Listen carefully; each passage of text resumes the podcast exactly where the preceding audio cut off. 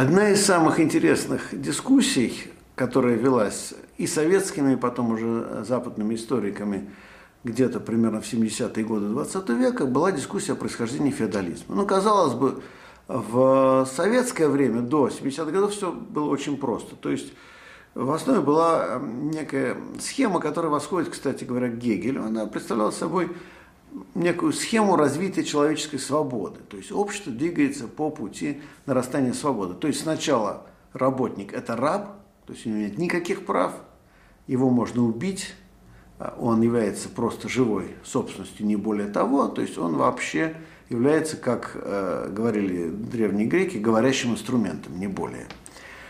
Потом на следующем этапе мы получаем крепостного крестьянина, и этот крепостной крестьянин, он все-таки имеет какой-то статус, да, то есть его нельзя убить.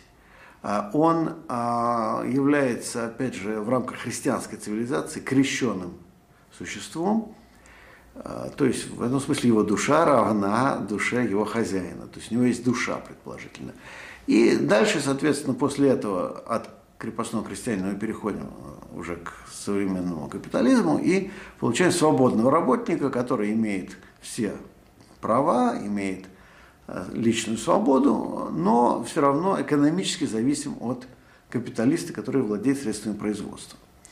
Но на самом деле история оказалась несколько более сложной. Тем более, что, например, обратим внимание, что рабство, да, мы знаем античное, древнее рабство, но рабство ведь возродилось не когда-нибудь, а возродилось в XVI веке то есть в эпоху, в общем-то, великих географических открытий, большого прогресса человечества, и продержалась в Америке, как мы помним, до 19 аж века, до середины 19 века, а, до 1860-х годов, а в Бразилии до 1880-х годов.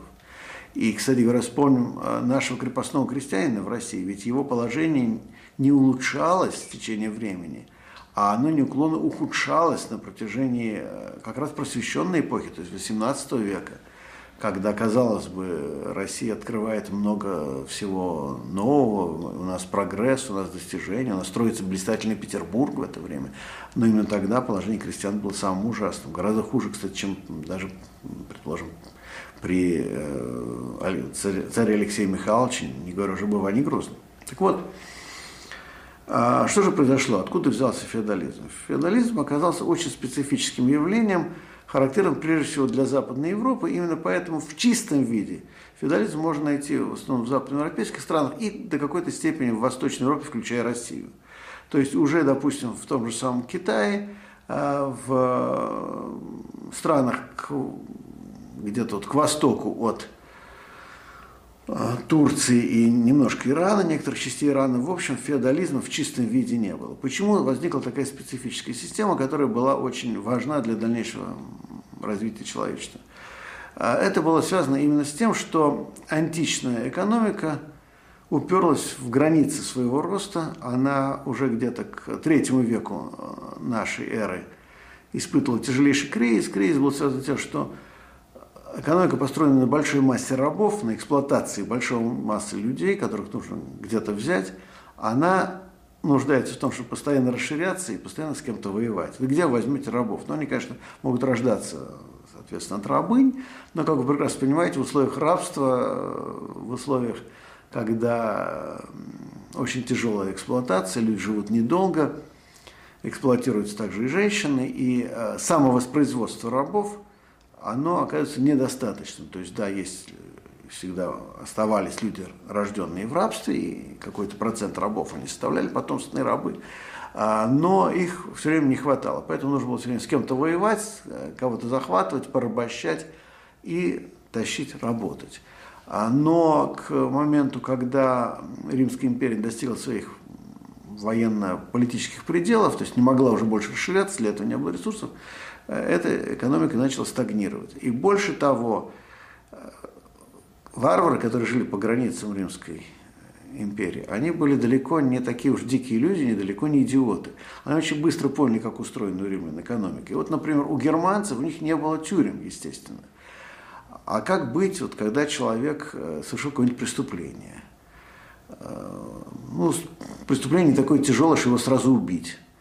Э, что делают германцы, они заковывают в цепи этого человека, ведут на римскую границу, там КПП, совершенно, в общем, примерно такие же, как в наше время, а, только с легионерами, которые проверяют на проход, кому можно, кому нельзя, и сдают этого человека в рабство за деньги римлянам.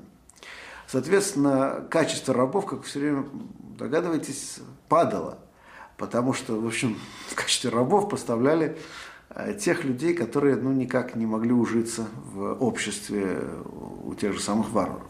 То есть, короче говоря, э, Римская империя пришла в упадок и, как мы знаем, в V веке рухнула. Рухнула за счет того, что огромная масса мигрантов, варваров ворвалась на территорию империи, заселила ее, э, перераспределила ресурсы и границы, до известной степени перераспределила административное устройство. И вот тут уже очень важный момент – империя рухнула как политическая структура, она рухнула и как экономическая. Очень долго мы думали, даже меня так учили в школе, что варвары были людьми дикими, которые ничего не понимали, не знали, как все устроено. Это неправда. Повторяю, люди, которые ворвались в империю, они очень хорошо знали, как там все устроено. Но эти люди не смогли организовать систему хозяйственных связей. И вот э, сравнительно недавно один из британских историков, занимавшихся э, возникновением феодализма, написал очень любопытные слова. Он сказал, что когда распался Советский Союз, мы тогда-то наконец поняли, что случилось с Римской империей. Когда мы увидели коллапс экономический, наступивший в э, странах бывшего Советского Союза в связи с распадом хозяйственных связей, мы теперь понимаем, как это произошло в Древнем Риме. То же самое. То есть все развалилось на части распалась на куски. И вот классический пример, который тоже британские историки очень любят приводить, это олово. Римляне пришли в Британию за оловом. Зачем было нужно олово? Олово – это очень мягкий металл, не очень, на самом деле, удобный. Но олово увозили в Испанию, ну тогда Иберия была, еще не было Испании, в Иберию, и там была медь. С медью они сплавляли олово, когда сплавят олово с медью, получается бронза. А вот эта бронза – это уже ценнейший материал, который шел по всему Средиземному морю. Когда эти связи распались, уже никто никакое олово в Иберию не вывозил. Больше в Иберии были свои короли, свои короли у англосаксов на территории бывшей Британии. Вся страна ела с оловянных тарелок оловянными ложками, и все рудники быстро пришли в упадок, потому что никто уже не покупал это олово. Денежная экономика пришла в упадок, потому что никто ничего не мог купить и продать. И в итоге вся экономика упала в традиционное такое вот аграрное производство, произошла стремительная деградация, начались темные века, так называемое натуральное хозяйство, когда опять-таки снова у нас община, и эта община производит только для себя по возможности. Другое дело, что у них уже средства производства не такие, как у общинников э, древней-древней эпохи, потому что что-то еще осталось от э, римлян, от греков, от э, длительного периода развития человечества, то есть все-таки производство ну, не на совсем уже таком примитивном уровне, но тем не менее каждая община живет изолированно, она кормит себя, и только очень немножко отдает священнику, священник очень нужен. Единая католическая церковь по всей Европе. Почему она нужна? Потому что это единственная институция, оставшаяся от империи, которая сохраняет какую-то минимальную связь. Э, от монастыря к монастырю идет какая-то информация. В этих монастырях осталось какое-то количество людей, которые умеют читать и писать, и которые сохраняют еще книги. Причем зачастую не христианские даже книги, а того же Аристотеля или еще что-то. Эти люди, кстати говоря, составляют некую неформальную сеть, потому что информация в конечном счете все-таки стекается в Рим к папе римскому. А, но а, священник это очень полезный на первых порах человек. Его задача не в том, чтобы связать людей с Богом. Его задача стоит в значительной мере в том, чтобы связать людей с другими частями общины. А, вернее, с другими общинами и, может быть, с другими членами общины, которые с ним так или иначе разобщены. Он занимается тем, что регистрирует браки, регистрирует смерть, ведет хоть какой-то учет в общине и э, он может рассказать, что случилось. Через него можно передать письмо, если кто-то умеет писать. Или он сам может записать письмо и отправить в другую деревню. Потому что в другой деревне тоже есть священник, а между священником есть какая-то коммуникация. Поэтому католическая церковь – это очень важный институт в средневековой Европе, точно так же, как В русских землях уже начиная с 9-10 века, когда происходит христианизация, христианизация была очень важна именно потому, что с ней приходила, во-первых, грамотность, приходили связи, связи с более развитой, более богатой Византией, связи с другими регионами Европы, связи между разными частями той же самой э, восточноевропейской вот этой вот русской равнины. И сложившейся ситуации, э, в общем-то, фактически власть государственная оказывается очень слаба, она оказывается крайне номинальной. Власть начинает укрепляться в тот момент, когда появляется хоть какое-то количество прибавочного продукта. Но власть укрепляется прежде всего на местах. В отличие от древних государств, которые сразу формировались на большой территории, здесь центральная власть очень слаба. У короля влияние незначительное. А в лучшем случае появляются местные элиты, местные правители, которые более-менее контролируют свои общины, и король на первых порах очень от них зависим. А, но есть очень важное обстоятельство, которое делает феодализм именно тем, чем он стал потом. А, дело в том, что сцепить, вот, соединить воедино все эти общины нужно было все-таки опять-таки через какой-то государственный интерес. И с того момента, когда появляется больше прибавочных продуктов, когда просто становится больше зерна, больше еды, больше керамики, больше вещей, а, возникает вот так государственная элита, которая складывается в процессе уже перераспределения ресурсов. И в первом этапе это удается очень сильно централизовать. Почему получаем очень серьезное централизованное государство в какой-то момент, довольно большой территории. Тот же Карл Великий создает довольно большое государство. Карл Великий делает еще одну удивительную вещь. Он э, начинает учить мирян, то есть не священников, учить грамоте. Потому что он хочет создать бюрократию, такую же, как была в древности, то есть чтобы у него были люди, которые могут переписываться между собой.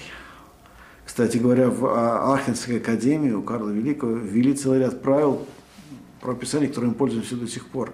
Например, что в конце, а, э, в конце предложения нужно поставить точку, а новое предложение начинается с большой буквы. А еще нужно сбивать текст на абзацы, то есть красные строки начинать и так далее. И что имена нужно, собственно, писать с большой буквы и названия, скажем, стран и городов. Это все придумали советники э, Карла Великого. Видите, мы до сих пор этим пользуемся. И, казалось бы, устоялось более-менее государственник, более-менее начинается просвещение. И вот в этот самый момент обнаружится, что ресурсов недостаточно для того, чтобы это государство удерживалось. То есть им удалось эти ресурсы собрать, но их не хватает. И та самая элита, которая собралась вокруг Карла Великого, она начинает растаскивать эти ресурсы по частям. То есть каждый пытается захватить себе какой-то маленький кусочек. Уже империю делят на три части, как мы знаем. И очень важно в этот момент, что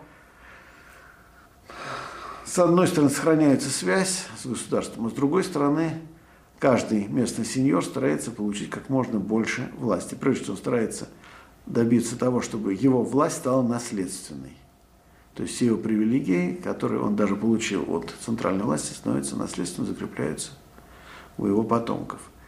И возникает сложная система взаимоотношений, когда в конце концов в феодальном обществе мы имеем зависимых крестьян, крестьяне зависят от сеньора, но сеньор зависит от другого сеньора, третий сеньор зависит еще от четвертого сеньора, и так вот снизу вверх, так сказать, вот такая иерархия, когда никто не может никем напрямую командовать через голову другого звена, другой э, феодальной единицы, так сказать. То есть король не может, например, э, отдавать приказы напрямую рыцарям. Да? Рыцари должны подчиняться своим баронам или графам, которые уже потом приведут их к королю и так далее. То есть на каждом этапе, ресурсов очень мало, это очень важно понять, ресурсов людям категорически не хватает. И на каждом этапе каждая группа уже вот этих вот феодалов, то есть новых хозяев, она старается максимально закрепить свои права, свои привилегии, записать эти права и привилегии. И защитить их как от тех, кто сверху, так и от тех, кто снизу. вместо того, чтобы построить регулярное государство, строится вот такая вот сложная, сложная лестница взаимоотношений.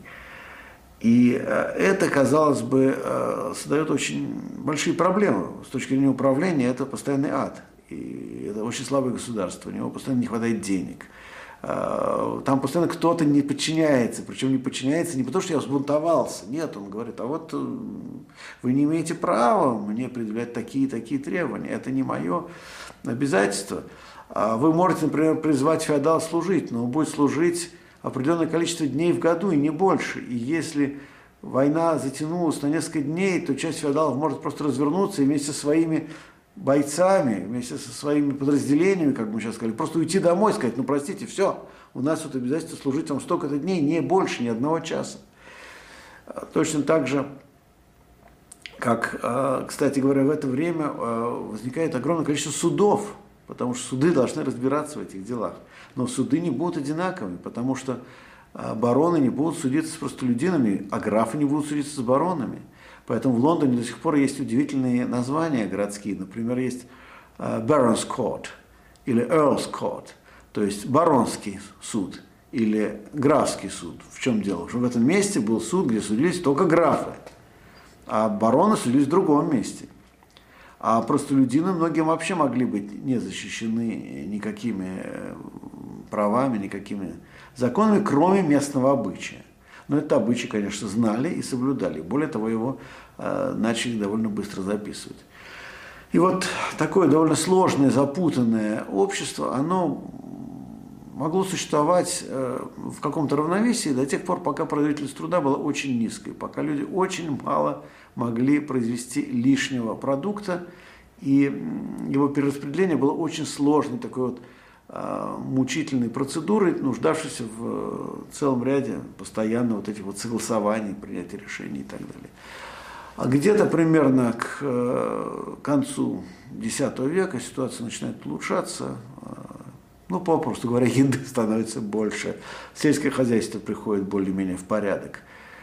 Кроме того, тогда же, к концу X-го, началу XI века, появляется уже большое количество мастеров, которые могут сделать каменные строения. До этого этого было очень мало. То есть происходит целая революция каменного строительства. И вот в этот самый момент происходит очень интересная вещь. В этот самый момент, на самом деле, казалось бы, все становится лучше, да? но в этот момент а, власть сеньоров над народом резко увеличивается. Потому что в этот момент сеньор начинает понимать, он может отнять у людей гораздо больше. То есть раньше было просто, вот есть сеньор, ну что, у него жена, дети, немножко прислуги, несколько стражников, ну, наверное, собаки и лошади, ну, собственно, и все. И он съедает то столько, сколько съедает. А всем остальном он похож примерно на тех же своих крестьян. Он живет в деревянном доме, который огражден чистоколом и больше забрать он крестьян не может, даже если попытается, ему уже будет хуже, потому что крестьяне начнут голодать, и все закончится плачевно. Так вот, где-то между X и XI веком наступает новая эпоха, когда ресурсов становится значительно больше. И что делают в этот момент сеньоры? Они строят большие каменные замки. В этих каменных замках сидит гарнизон который может в случае чего спрятаться и выдержать осаду, если вдруг крестьяне взбунтуются. Там же есть погреба, где можно накопить большое количество разного добра. Эти крестьянские общины сначала строят замки, а потом замок начинает их терроризировать. Замок становится местом, где их могут запереть, мучить, пытать, насиловать их дочерей, замок становится очень страшным местом. И одновременно замок становится местом, куда собираются министрели, а где создаются библиотеки, где появляются ученые люди, а где начинают говорить об искусстве, начинают говорить о каких-то возвышенных вещах. То есть начинает возникать культура и наука, опять-таки. Вокруг замков начинают возникать города – это те ремесленники, которые обслуживают напрямую сеньоров. Так начинает расти уже понемножку современная цивилизация. Современная цивилизация, в которой через какое-то время феодал оказался уже лишним, потому что появился новый персонаж. Это буржуа-горожанин, который работал уже не столько на феодала, сколько на себя. Но это уже следующая история.